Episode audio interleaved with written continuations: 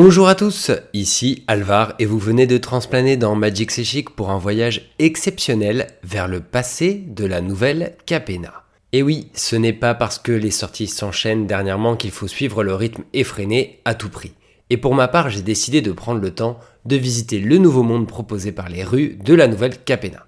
Alors si son esthétique a pu décontenancer certains fans de Magic, j'ai personnellement trouvé que Wizards s'était non seulement fort bien approprié leur référence originelle ici, tout en proposant une vraie profondeur narrative transparaissant à peine derrière les différentes illustrations de l'extension.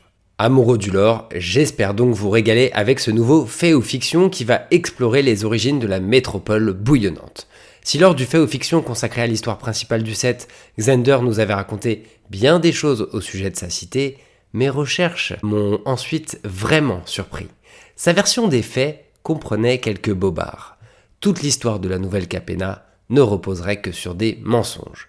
Une chose est sûre, j'ai trouvé ça passionnant et je vous propose de vous tenir prêt avant de remonter le temps ensemble. C'est parti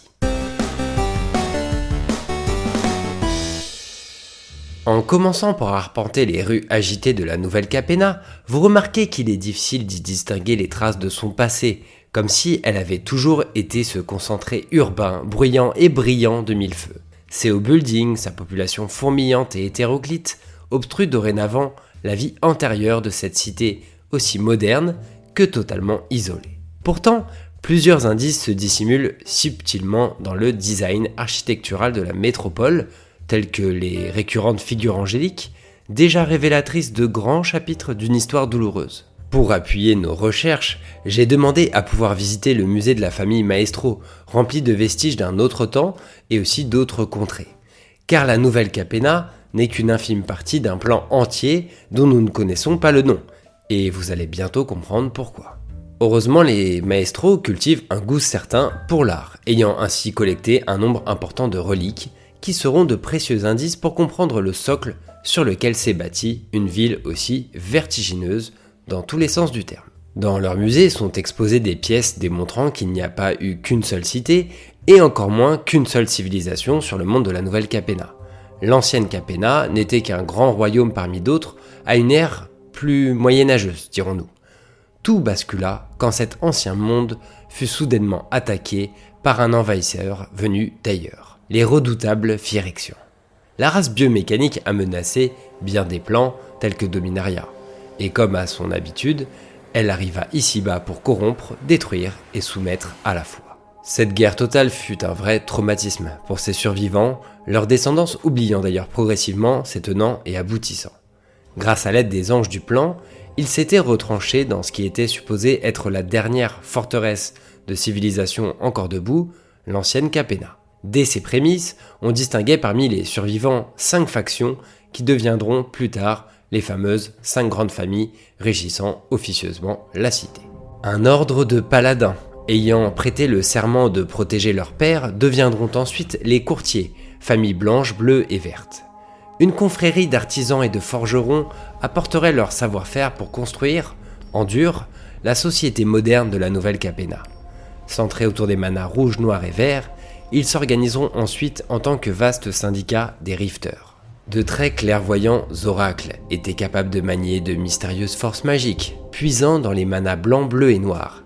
Ils prodigueront leurs précieux conseils pour bâtir l'avenir de la cité avant de se renommer les Obscura.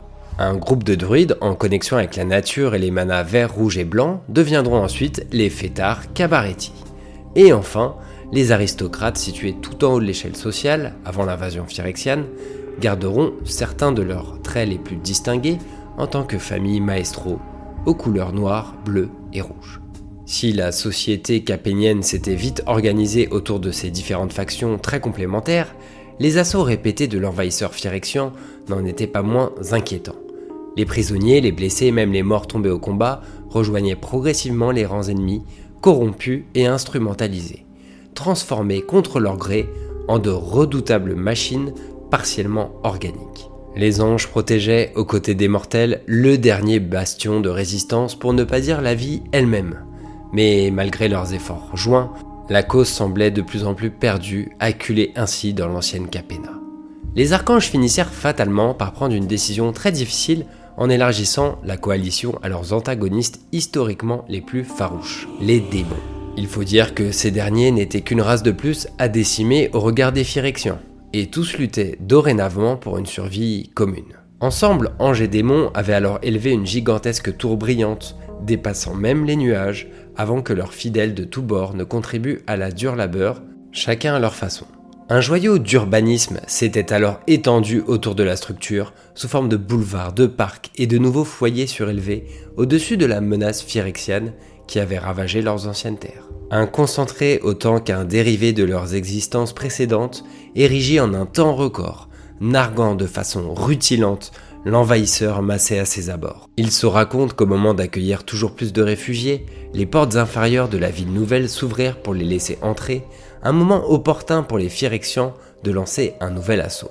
Certaines de leurs troupes profitèrent immédiatement de cette ouverture pour accéder en un éclair aux ascenseurs menant au niveau supérieur de la ville.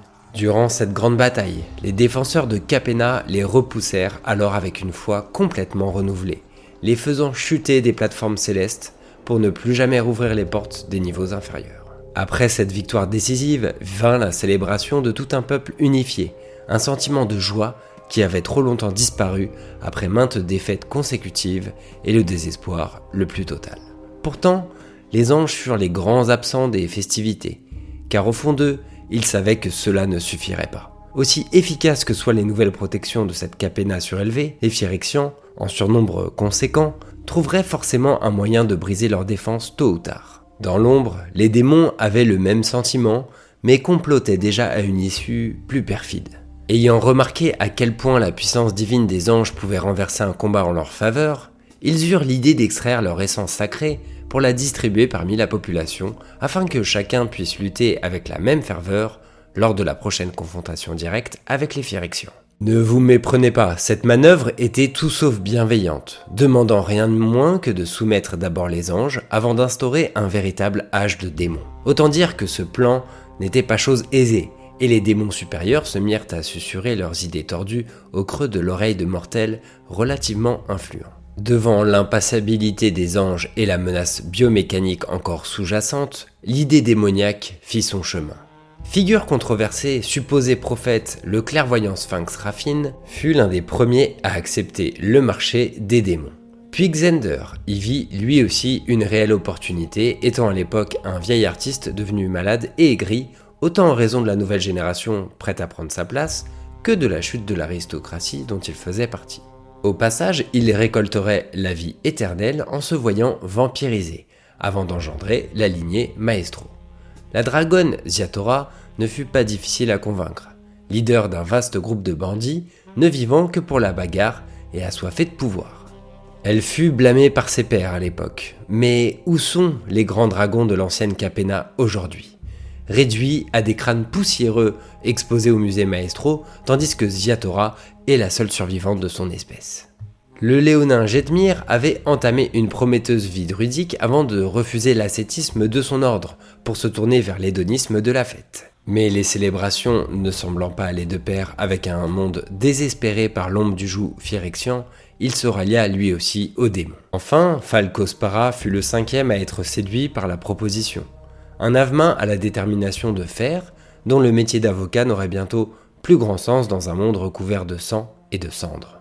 Tous les cinq étaient motivés pour avoir leur part d'un gâteau totalement inédit, incarné par la nouvelle Capena. Les manigances diaboliques auxquelles ils allaient prendre part étaient le tournant idéal pour devenir les figures de proue de cette ère moderne encore balbutiante. Ils acceptèrent ce pacte au prix d'une vraie transformation, même sur le plan physique. Encore aujourd'hui, on peut constater leurs sordides attributs démoniaques. Puis, à l'orée d'une inexplicable période d'inactivité des envahisseurs phyrexians, eut lieu une énième grande célébration à travers toute la nouvelle Capena.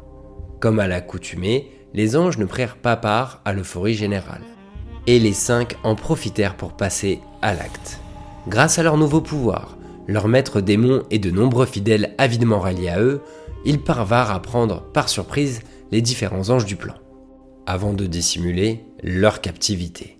Cet événement marqua définitivement l'avènement des démons les cinq prenant soin de faire croire aux Capéniens que leur défenseur angélique s'était résolu à un ultime sacrifice. Le peuple ne posa ensuite pas trop de questions, remerciant leur bienfaiteur, complètement galvanisé le halo. Cette nouvelle substance améliore les pouvoirs magiques de ceux qui la consomment, mais rencontra également bien assez tôt un usage récréatif. Peut-être qu'à l'époque, tout le monde n'a pas été dupe des véritables origines du halo, mais je vous laisse deviner quelles méthodes ont dû employer les cinq familles démoniaques pour établir leur vérité. Leur influence n'a ainsi cessé de grandir grâce au contrôle du très prisé Halo. Enfermant les anges dans une sorte de stase, ils ont lentement mais sûrement extrait leur essence divine jusqu'à leur disparition. Au cours de mes recherches, je n'ai pas pu trouver jusqu'à quand cette extraction a-t-elle duré. Peut-être qu'il existe une trace marquant plus précisément la longue période d'agonie des anges dans les registres Obscura. Mais malgré plusieurs tentatives d'accéder à leurs archives, ce fut un échec. Et les Obscura savent vraiment bien garder un secret, je vous assure. Néanmoins, durant les événements narrés lors de notre fait aux fiction dédié aux rues de la Nouvelle Capena, on comprend bien que cela fait un certain temps que les anges ont disparu, les réserves de Halo s'amenuisant dangereusement.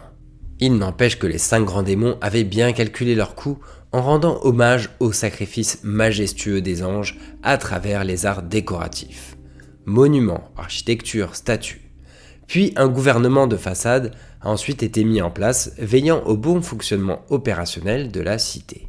En coulisses et d'un commun accord des cinq, Falco Spara a rédigé un pacte officieux régissant la ville. Son contenu pourrait se résumer comme ceci. Tant que l'on n'interfère pas dans les affaires de chacune des cinq familles, c'est ok.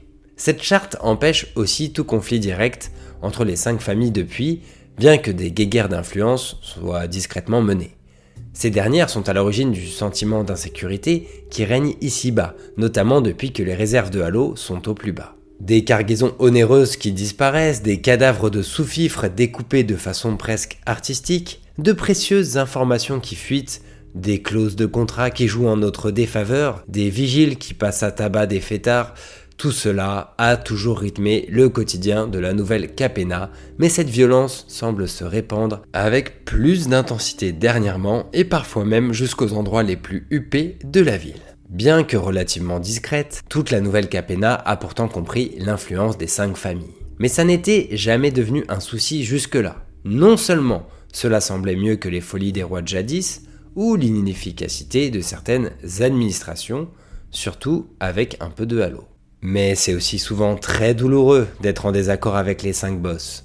Puis surtout, l'avènement des cinq familles avait tout de même apporté un sentiment de sécurité renouvelé, ce que les citoyens de la Nouvelle Capena recherchaient par-dessus tout, après l'horrible guerre contre le Phyrexia. Alors que le poids de cette menace s'estompait progressivement, en parallèle la Nouvelle Capena a connu un impressionnant développement technologique, urbain et culturel, pour bien vite devenir la cité foisonnante et trafiquante que l'on connaît actuellement. Honnêtement, dans le multivers, j'ai vu plusieurs sociétés se relever de guerres dévastatrices avec brio, mais parfois tellement vite qu'elles en ont rapidement oublié les leçons d'un passé pas si lointain. Ainsi reclus dans sa forteresse devenue métropole, la dernière poche connue de civilisation a fait de la nouvelle Capena son seul et unique domaine, transmettant de génération en génération un refus de regarder non seulement vers le passé, mais aussi au-delà des murs de leur propre domaine. Une question vous taraude sûrement l'esprit à ce stade. Que sont devenus les Phyrexians et le reste du plan alors? Eh bien, attendez-vous à ne pas avoir de réponse dans l'immédiat. Je n'en sais rien. Si, aux dernières nouvelles, la nouvelle Capena était encerclée par l'envahisseur, il subsiste potentiellement d'autres poches de population ailleurs sur le plan, qui sait? Les derniers à s'être réfugiés ici ont évoqué des terres dévastées, des existences trop difficiles pour intéresser quiconque ayant fait ou refait sa vie ici. La douleur a vite fait place à l'hédonisme. L'ombre phyrexiane s'est étrangement diluée d'elle-même, la race biomécanique n'ayant plus jamais été aperçue depuis. Pire encore, à ce jour, ses habitants en ont même oublié l'existence, les représentations des Phyrexians ne se limitant plus qu'à quelques allégories du mal incarné sur certains monuments parsemant la ville. Des figurations jusque-là bien pratiques pour détourner le regard de ses citoyens des véritables origines maléfiques des cinq bienfaiteurs de la métropole. Alors que très récemment, la grande menace qui pesait sur la société capénienne était plutôt une rupture prochaine de Halo, l'ordre des choses a été remis en question. À cela se sont ajoutées de nombreuses perturbations provoquées par l'adversaire, un outsider qui a réussi à déchoir le chef historique de la famille Maestro. Si ces agissements ont finalement échoué grâce au sacrifice de la jeune Giada, il n'empêche que cette suite d'événements est un véritable tournant pour Capena.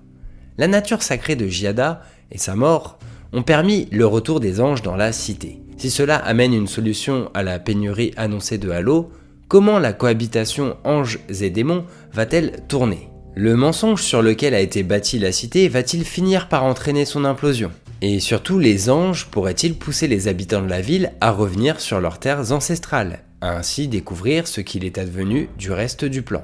J'espère que nous le saurons un jour en revenant arpenter les rues de la Nouvelle Capena.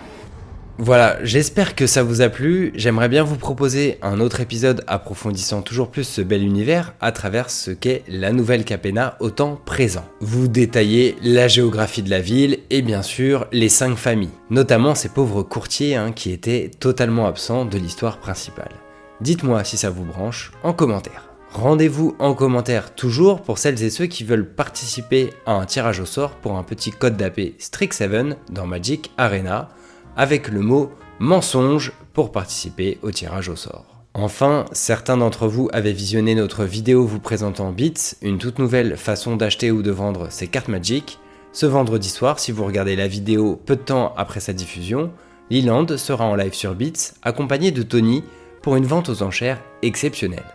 Et quand je dis exceptionnelle, je pèse mon adjectif, car il s'agit de produits scellés ultra rares rendez-vous sur l'application Beats et cherchez Magic C'est Chic pour nous retrouver. Et il y aura sûrement une autre vente aux enchères relativement prochainement. Suivez-nous sur les réseaux, hein, Facebook, Twitter et même Instagram maintenant, ou Discord, pour surveiller tout ça. Et voilà, ce sera tout pour cette fois. Merci de m'avoir écouté. Votre soutien est toujours très précieux, sachez-le. Et je vous dis à bientôt dans les éternités aveugles.